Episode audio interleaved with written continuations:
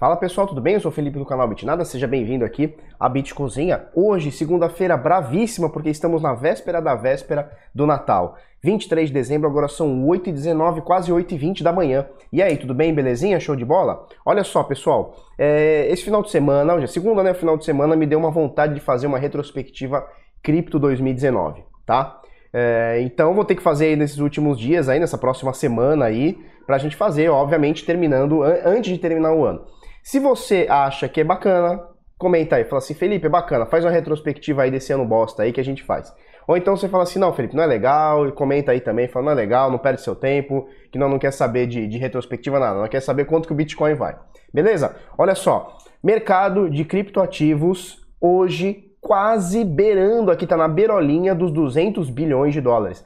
198.6 pi. O volume nas últimas 24 horas alto, tá? Comparado à média que a gente vem aí de 50, 60 bilhões reportados pelas corretoras hoje, 84,5 quase bilhões de dólares. Dominância do Bitcoin batendo quase 69% aqui, tá crescendo. Por quê? Porque o Bitcoin em dólar, obviamente, ontem ele sobe, ontem para hoje ele sobe 4,67% e as, uh, as altcoins não acompanham, tá? Então se a gente for ver aqui em dólar, deixa eu botar aqui no CoinMarketCap, ó, botando aqui em dólar, uh, elas até sobem um pouquinho, ó, elas vão acompanhando. Mas em Bitcoin, elas caem bastante, ó, por exemplo, uh, Ripple cai 3%, Ethereum cai 1,85%, Litecoin cai 2%, EOS cai 2%, então você vê aqui as moedas não acompanhando o Bitcoin, por isso a dominância do Bitcoin vem aumentado nesses últimos dias. Então em dólar elas têm subido, tem mais ou menos acompanhado, tá? Tem quase acompanhado em dólar, só que em Bitcoin elas perdem, perdem aí 2, 3%, tá? Bitcoin nesse momento 7.549 dólares, a doletinha valendo R$ 4,10, tá nessa média. Acho que vamos fechar o ano aí é, mais ou menos por aí, 4,10, 4,7 que veio esses dias, 4,15 por volta disso daí, não deve ter uma uma diferença muito maior que isso. Então, Bitcoin subindo, altcoins no geral caindo, olha só, tudo no vermelho aqui, ó. Essa variação das últimas 24 horas, ó. Pouquíssima coisa aqui subindo, tá? Olha só, até o top 50 tem uma moeda só subindo. Agora no, no, no 54 tem mais outra moeda subindo. Mas no geral, tá caindo, caindo bastante. E as corretoras, com o volume absurdo que tivemos ontem, né? A alta ontem foi bem cabulosa, nós vamos falar sobre isso. A gente vê aqui, por exemplo, a BitMEX aumentando em 324% o seu volume de ontem para hoje, tá? De ontem para hoje não, na realidade de anteontem para ontem, né? Então nas últimas 24 horas. Então BitMEX agora com mil, milhão, bilhão, 2.6 bilhões de dólares transacionados nas últimas 24 horas é muita coisa, cara. São do, mais de 2 bilhões e meio transacionados num domingo, é coisa pra caramba. Binance quase um bilhão aqui, aumentando 87% o seu volume nas últimas 24 horas. Huobi aumentando em 118%, com 700 bilhões, e a BTC 432 bilhões, segundo eles é um aumento de 53%. É, só que vamos falar um pouquinho da BTC, antes da gente entrar no gráfico. Falar um só um pouquinho da BTC. Esse cara aqui, ó, Raindrop, Raindrop Actual, ele fez um levantamento, segundo ele, ele demorou apenas 45 minutos, e é o seguinte, pessoal, a blockchain não mente. O que ele está falando é o seguinte: ele procurou 13 criptoativos aqui, em 45 minutos ele, ele olhou 13 criptoativos e ele constata, segundo ele, tá, que a RTBTC está insolvente ou muito próxima de estar insolvente. Ele faz uma série de posts aqui e tal, uh, inclusive ele marca, vamos ver se eu acho aqui. Vamos ver se, ele, se eu acho aqui, ó. Inclusive ele, ele marca o CoinMarketCap e diz o seguinte, é, que o pessoal tá mostrando essas evidências para o CoinMarketCap, que é esse site aqui que a gente acabou de mostrar, tá? Que é o maior agregador de informações é, para criptoativos, para Bitcoin e criptoativos no mundo, é o mais importante, é o mais conhecido e tal. Não sei se é o mais importante, mas é o mais conhecido. e ele diz o seguinte, ó, as pessoas estão mandando esses fatos, esses dados para o CoinMarketCap e o CoinMarketCap CoinMarketCap diz o seguinte, é, isso são evidências insuficientes, então eles continuam mantendo a REIT-BTC lá. É, se você lembra no comecinho desse ano, é, teve aquele volume estrondoso da Negocicoins, né? Que hoje a gente sabe que aquilo ali foi tudo um...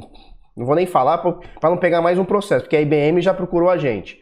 Já aquele negócio lá do casamento gay lá, já, já, já fudeu a gente já. Mas tudo bem, vamos para cima, não tem erro não. É, a gente trabalha e paga, não tem erro. Aí o, o, que acontece? No começo do ano, o pessoal estava falando para o CoinMarketCap, ó, o CoinMarketCap, essa negocia coins aí dizendo que tem o maior volume do mundo, isso é mentira, isso é fake, não sei o quê. E eles demoraram muito tempo, cara, foi, foi muito tempo, foi meses do pessoal lá batalhando lá para ver se tirava o volume, até então eles tirarem. É, eu não sei, eu, eu, acho o seguinte, precisa ter uma evidência clara realmente é, de que está tendo uma insolvência ou está tendo uma manipulação de volume ou alguma coisa errada para o CoinMarketCap lá e tirar. Já pensou se qualquer denúncia que chega os caras tiram ou colocam alguma coisa? Ia ficar um negócio meio zoado, né? A gente quer coisa rápida, mas tem que ter uma checagem de fatos. Como deveria ser? Ó, começa a ter denúncia sobre, sei lá, volume fake ou insolvência. CoinMarketCap pega, pega essas evidências e fala assim, ó, oh, ReTBTC, o que, que você tem a dizer sobre isso daí? E aí, se os caras provarem que tem fundo, fizerem direitinho, fizeram um e-mail direitinho e tal, beleza, continua. Se não consegue provar, bota lá que o, a rede BTC está suspensa por enquanto, até se provar. Eu acho que esse deveria ser o caminho. Mas tem a questão também de processo, tem um monte de coisa que quando você está na, na, parada de empresa, a, a, parada muda um pouquinho. Então, olha só, para resumir, esse, esse maluco aqui, ó, Rich Sanders, é, Raindrop é, no, no, no Twitter, tá? Arroba Raindrop Actual ele está mostrando que em 45 minutos ele achou evidência de insolvência em pelo menos 13 moedas na BTC. Então, muito cuidado. Vamos falar sobre gráfico. Antes eu quero mostrar para vocês o Decifrando Trade. Quero mostrar não. Vou falar um pouquinho sobre ele. É um curso de trade que nós vamos fazer, eu o Henrique, então o pessoal aqui do Bitnada, que a gente vai ministrar o ano que vem em janeiro, tá? Já está decidida a data, vai ser em janeiro. Então, para você fazer parte, serão vagas limitadas, turmas ao vivo, ah, Felipe, eu não consigo ver, eu não vou conseguir ver ao vivo porque eu trabalho de noite, porque não sei o que, não, não tem problema. Essa aula ao vivo é para quem obviamente estiver ao vivo, então você consegue trocar ideia com a gente, é, matar sua dúvida, sugestão, etc, aquela coisa toda, mas essa aula fica gravada. Então, se você não puder estar numa aula ou em todas as aulas ao vivo, não tem problema, a aula fica gravada, você vai poder assistir durante a semana, ou até se você assistiu ao vivo, você consegue matar a dúvida ou, ou, reassistir a aula durante a semana, durante o mês, durante o curso, tá? Então, mais ou menos por aí. Então, vamos dar o nosso curso. O curso, hein? Nós vamos dar o nosso curso. Decifrando Trade é bitnada.com.br barra decifrando. O link vai estar aqui embaixo, você dá uma olhadinha aí é, e coloca seu e-mail. Assim que a gente abrir as vagas, mês que vem, a gente chama você, beleza? Pessoal do PHE, pessoal do VIP, tem desconto. Então, mesmo que coloque o, o, o nome aqui, não vai receber o link por e-mail. Pessoal do PHE e pessoal do, do, dos sinais e do PHE Bovespa, que está voando, vocês vão receber nos próprios grupos que vai ter um descontão. Então, cliente que já é Bitnada, né, o usuário que já é cliente Bitnada, vai pagar muito mais barato. Beleza? Olha só. Ontem o barato ficou louco, bonito, lindo. Então, olha só, Bitcoin quando vem caindo, vira aquele pessimismo, né? Então o Bitcoin vem caindo, vira aquele pessimismo, meu Deus, agora vai a 4, agora vai a 2, agora morreu, aquela coisa toda, e compra não sei o que, compra shitcoin, não sei o que. Bom, vamos lá. Ontem, dia de ontem, domingueira, você achou que seu domingo estava tranquilo, que era só meter lasanha para dentro, Coca-Cola, cervejinha, pá, belezinha, zoar Flamengo? Não, não foi só isso. Ontem o domingo, o domingo no Bitcoin foi bem brutão. Ih, peraí que eu fiz alguma coisa. Beleza. Olha só, a gente comentou bastante e vem comentando bastante sobre essa média de 21 períodos, ó, essa vermelhona aqui, ó, que ela vem descendo e que nos últimos dias, na verdade no último dia, o dia de ontem, ela pumba, ficou verdinha, tá? E a média de 21 períodos, para qualquer ativo, a gente bate sempre nessa tecla, para qualquer ativo e para o Bitcoin não é diferente, a média de 21 períodos no diário, ela é importantíssima, tá? Ela exerce muita força sobre o ativo. É, é, é um volume, é, um, é uma zona de preço muito importante média de 21 períodos, tá? Média móvel de 21 períodos. E aí a gente tem o seguinte. Cara, a Dalila não para de miar, vou tacar um, vou tacar um Bitcoin nela. Pode tacar um Bitcoin nela? Dá pra ver aqui esse Bitcoin? Vou tacar um Bitcoin na Dalila. Vem cá, Dalila. Vem cá, vem, neném. Eu vou assar você nesse Natal. Olha só, média de 21 períodos. O Bitcoin tava aqui, ó, modestinho aqui, ó, 3, 4 dias aqui, ó, 1, 2, 3, 4 dias na zona do 7100, parece um reloginho, ó, tem umas sombras aqui, ó. Tá? Você vê uma sombra, você vê abertura e fechamento aqui, ó, dos últimos quatro dias, exatamente em 7.149, tá? E aí do nada ontem, pumba, ele sobe e ultrapassa a média de 21, que coincidiu também com esse suporte de 7.280, tá vendo essa linha aqui horizontal, né? E aí ele sobe Pumba fecha o diário ontem em 7.500 e qualquer coisa. Hoje ele abre em 7.500 e qualquer coisa e vai bater justamente, você vê essa sombrinha aqui, ó, ele vai bater justamente nesse suporte, nessa resistência de 7.620. E olha como a gente está pertinho dessa média de 50 períodos. Então aqui a gente tem uma zona é, onde vai ser difícil a gente passar. E aí a gente fala difícil, o Bitcoin sobe mil dólares e eu fico com cara de cu, né? Mas olha só, aqui a gente tem uma zona de preço acredito eu que seja difícil da gente passar, como foi difícil aqui a média de 21, porque agora depois que você vê o, o Bitcoin subindo, fica fácil. Dali lá. Pentelha. Quando a gente vê o negócio subindo e subindo bastante, ó, se a gente for parar para ver, o Bitcoin subiu ontem, ó, da abertura ao fechamento, não vou nem colocar essa sombrinha, da abertura ao fechamento são 5%, no domingo é bastante coisa. Mas se a gente for parar para ver, ó, ele já tem a tentativa de um... Opa, ficou meio torto aqui. Um, dois, e aí um terceiro dia para quebrar essa média de 21. Então não foi assim, do nada aconteceu. Então você vê que no dia 18 de dezembro, ó, ele bate a média aqui, ele sobe, volta, então tem uma sombra. Dali lá! Pentelha! Então olha só, então ele tenta quebrar aqui, não consegue, no dia seguinte não consegue, e agora ele vem aqui e quebra com tudo, e aí a gente pega nessa, nessa resistência aqui, de 7.600 dólares, agora um pouquinho abaixo, 7.548. E aí, como a gente comentou agora há pouco, essa zona aqui de preços entre 7.600 e 7.780, então quase 7.800, é uma zona boa de preço. Vamos ficar atento é, nesses valores aqui, que é o, são os valores que o Bitcoin pode subir na, no, nas próximas horas ou dias, semanas, aí não dá para saber em questão de tempo, né? Então olha só, é, se a gente pegar aqui, ó, essa resistência aqui, ó, 7.620, essa linha horizontal aqui, ela bate aqui, ó. Deixa eu olhar aqui. Com os valores de abertura e fechamento do diário aqui de maio, olha só, maio e junho, tá? Então aqui é uma resistência forte que vamos ter para enfrentar aí, justamente com a média é, de 50 que está um pouquinho mais acima. Importantíssimo, Estar acima da média de 21 períodos é importantíssimo. Estar acima dessa, dessa resistência, que agora é um suporte de 7.200 e qualquer coisa, 7.300, é importantíssimo, tá? E se a gente olhar agora no gráfico semanal, aí tá mais bonito ainda, porque a semana passada não fechou bonito. Pelo contrário, a semana passada fechou bem feia, né? Então olha só, deixa eu botar automático aqui. Olha como a gente fechou na semana passada. A gente tava as últimas duas semanas, ó, Semana aqui, dia 11 de novembro, depois da semana seguinte, dia 18 de novembro, a gente ficou abaixo dessa média de 50, tá? Estamos agora no gráfico semanal, então cada barra dessa aqui é, é o equivalente de preços de uma semana, tá? Então olha só, média de 50 períodos, certo? Essa verdinha aqui, ó, tá? Então, na semana do dia 18 de novembro, pumba, fomos para baixo da média de 18, então ficou feio. Semana seguinte, 25 de novembro e a próxima, dia 2 de dezembro, a gente fechou bonito, ó. As duas semanas acima da média de, de 50 períodos no semanal. E aí essa semana que passou agora, do dia 9 de dezembro, do dia 9 ao dia 15 de dezembro, ela não ficou bonita, ela ficou feia. Então fechamos abaixo, olha só. Então o preço dela fechou aqui abaixo da média de 50. A média de 50 estava terminando em 7 mil, aliás, a média de 50 estava em mais ou menos 7,390, não 7,400, e a gente fechou a semana em 7,100. Então ficou feia, isso aí estava meio que preocupando, né?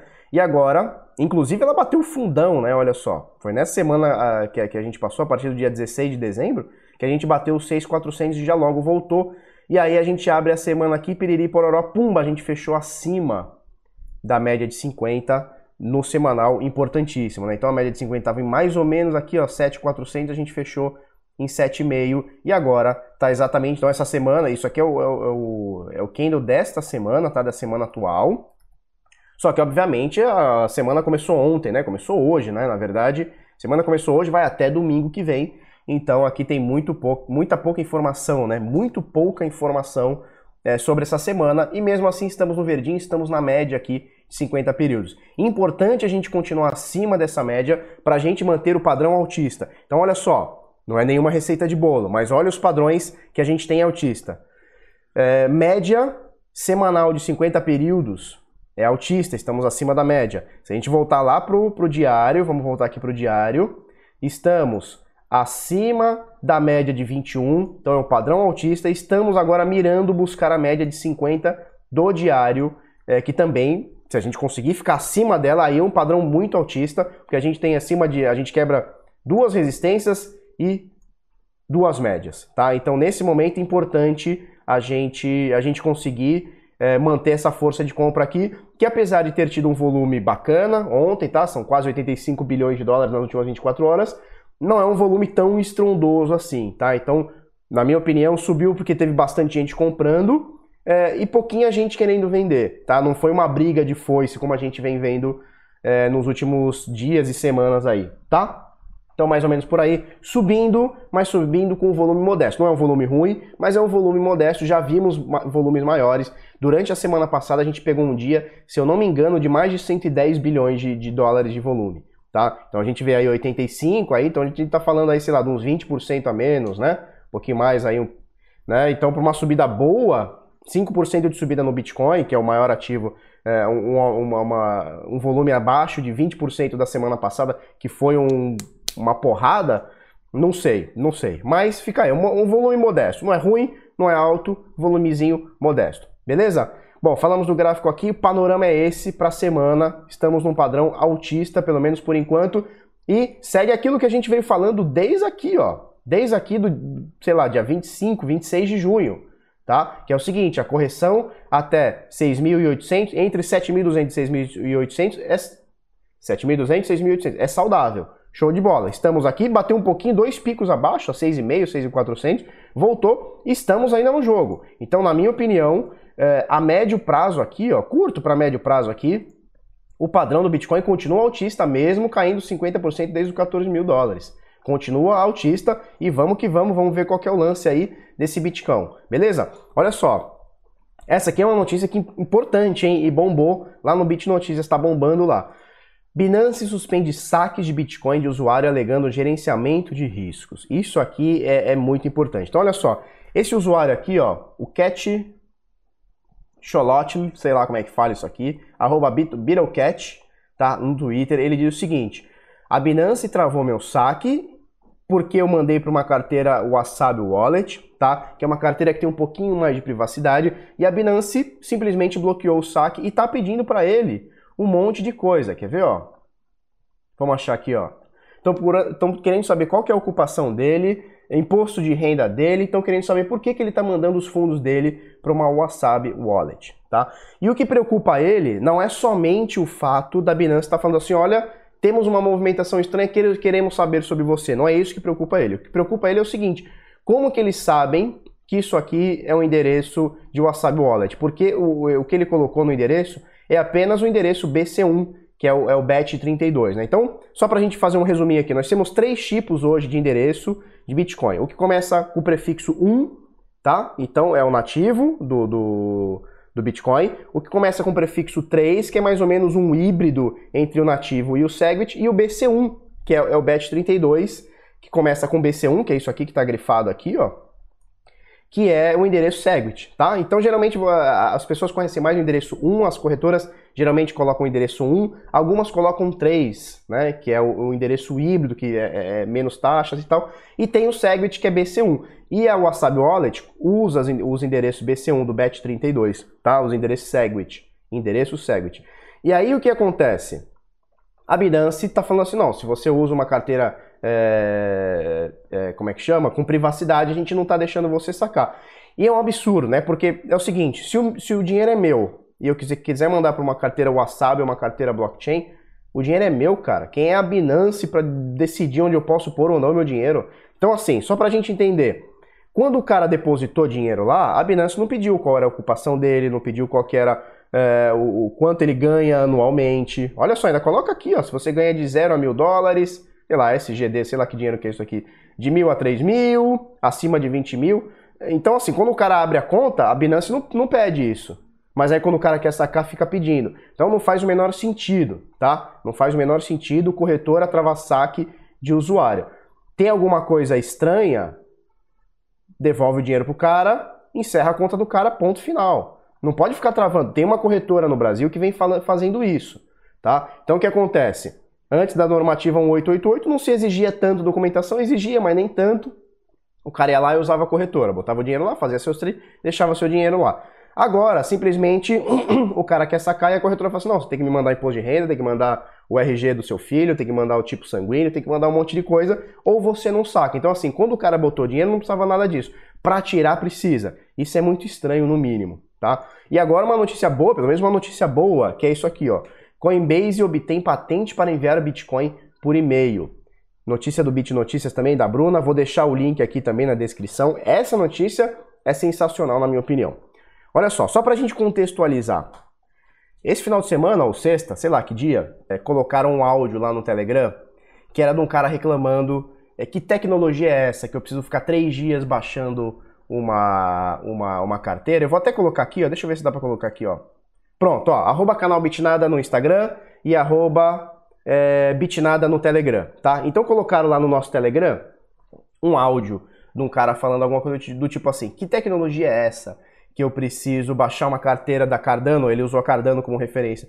Três dias, uma bootstrap, anotar não sei quantas palavras, anotar um endereço gigantesco e não sei o que, frase mnemônica e não sei o que, não sei o que, não sei o que, e não consigo usar, né? Então que te tecnologia é essa? Ele fala algumas besteiras também, tá? No áudio, mas a indagação principal dele é essa daí. Como é que a gente vai conseguir usar um negócio que diz que é o futuro se a gente não consegue usar? E aí vem essa patente aqui, esse, aqui, esse cara aqui chama Brian Armstrong, tá? Que é o CEO da, da Coinbase. E o que ele faz, o que eles estão tentando fazer é o seguinte: uma forma onde você consiga linkar o seu e-mail com suas chaves, tá? E aí você consegue enviar bitcoins para as pessoas através do e-mail. Qual que é a facilidade disso? Você simplesmente sabe meu e-mail, por exemplo, meu e-mail é bitnada.hotmail.com, por exemplo. Então você sabe que esse é meu e-mail, você vai enviar para mim, bitnada.hotmail.com e não precisa pegar aquela chave cabulosa com um monte de palavra, um monte de não sei o quê. Por quê? Porque quando você mandar através do software deles, do aplicativo deles, sei lá o que, que é que eles vão fazer, carteira deles, eu não sei o que eles vão fazer, quando você enviar, ele já sabe que esse meu endereço, que esse meu e-mail é linkado com esse meu endereço. Então fica fácil de uma pessoa usar. E hoje o que a gente precisa é, principalmente para adoção, é isso, é facilidade, né? Então, por exemplo, às vezes você que está me assistindo aqui, você tem o privilégio de poder é, entender um pouco mais. Muita gente que, que, que, assiste aqui é da área de computação, tecnologia e tal. Então, para você, para mim, você que está me assistindo aí, pode ser fácil você pegar e anotar uma, é, 12 palavras, 24 palavras, deixar escondido, não sei o que, saber o seu endereço, checar na blockchain e tal. Para você pode ser fácil. Mas, por exemplo, se eu pegar para o meu pai, para minha avó, para o porteiro do meu prédio, às vezes não, não é a mesma facilidade. Eles não têm a mesma. Meu pai não tem a mesma facilidade que eu tenho para usar o WhatsApp, para usar o e-mail. Meu pai não abre e-mail. Meu pai tem 63 anos, vai fazer agora 63 anos, 64, né, em janeiro. Meu pai vai fazer 64. Ele, ele tem e-mail, tem a senha dele lá, mas ele não sabe. Por exemplo, quando ele trocou o celular dele, o celular dele pifou a bateria e ele comprou um outro. Ele não conseguiu importar o, o Facebook dele de um celular para outro. Ele me pediu ajuda para mim. Por quê? Porque não é a mesma facilidade que eu tenho que você tem. Então, assim, a adoção, ela precisa ser fácil. Não adianta você chegar e falar assim que o cara vai precisar de um QR Code, uma chave de 60 palavras, não sei o que, não sei o que, com uma senha que tem que estar escondida, se ele perder, fudeu. Então, assim, precisa ter facilidade. Tá? Então eu faço sempre esse, essa, essa, comparação com o começo da internet. No começo da internet, você usava o Netscape, era 20 minutos para baixar uma foto de pornô. Hoje você abre lá o Pornhub tem vídeo de tudo quanto é coisa, não com pônei. Né? Então, cara, a internet melhorou muito. Hoje você pega grupo, tá cheio de meme disso, que é grupo de WhatsApp, onde só tem analfabeto. Então os caras falam por áudio. Então não escreve, fala por áudio. Então, pô, olha, olha como a internet melhorou, né, ao longo desses 20, 30 anos, sei lá quantos anos. A criptomoeda vai entrar nesse sentido também. Só que a gente precisa dar tempo ao tempo. Então, assim, às vezes o usuário mais hardcore, e eu também já tive essa opinião, não, você tem que ter as 12 palavras mesmo, você tem que se virar com a chave, não sei o quê. Isso é legal para mim, talvez para você. Agora, para minha avó, minha avó não vai usar nunca o Bitcoin. Minha avó com 80 anos nunca ela vai usar o Bitcoin. Agora, se ela tem uma chave que ela consegue linkar com e-mail e mandar por e-mail, talvez ela use, talvez meu pai use. Talvez o porteiro do meu prédio use, talvez o, o tio da, do, da, da, banca de jornal use. Né? Então a gente tem que pensar na adoção. E a adoção ela passa por duas coisas: facilidade e zero confirmações. Essa é uma discussão antiga dentro do, do, do core do Bitcoin, que é o zero conf, e o zero conf hoje não é possível, tá? Porque a gente consegue é, fazer um replace by fee, e aí eu já viajei, né? Então dá para fazer um RBF e você é, muda a taxa e muda a carteira e, e não fazer zero confirmações. Então, para resumir, né? Viajei um pouquinho, mas para resumir, A gente precisa de adoção, facilidade e zero confirmações. Por que zero confirmações? Porque se eu tiver aqui na banca de jornal ou no cafezinho e tiver que esperar 30 minutos uma confirmação, não fica inviável. Tanto para mim que vou lá tomar um cafezinho, tanto para o cara que vai aceitar, que vai ficar lá olhando para minha cara meia hora. Né? Não funciona. Então, zero confirmações seria excelente. Mataram isso, quem sabe a gente retoma com a, a Lightning Network. Falei muito, né? Falei muito e falei besteira, né? Então, beleza, pessoal. É, já falei aqui do Instagram, né? Instagram, arroba canal Bitnada, segue nós lá. E no Telegram, arroba Bitnada. Quem for no Telegram é o seguinte, quando você entra, o botzinho pergunta se você é um bot ou se você não é um bot. Você clica lá, I'm not a bot. Simples assim. E aí ele te libera. Se você não clicar, ele imagina que você é um robô, porque você não clicou, você não efetuou uma, uma ação, né, um call to, action, e aí ele vai te banir, beleza? Então entrou lá, ele vai ter uma mensagenzinha de um bot te marcando, você clica, eu não sou robô. Falou? É isso aí. Tela de encerramento, é, comenta aí embaixo se você quer que eu faça uma retrospectiva pro ano, pro, pra esse ano de 2019. Também, se não quiser, comenta também, manda a gente a merda, tá tudo certo, tá tudo bonitinho. Amanhã, véspera de Natal, estamos aí no mesmo bate-horário, mesmo bate-canal. Se você gostou desse vídeo de 26 minutos imenso, curte, comenta, compartilha com seus amiguinhos, inscreve no canal, coisa no sininho, faz a porra toda aí. Até amanhã e tchau, tchau.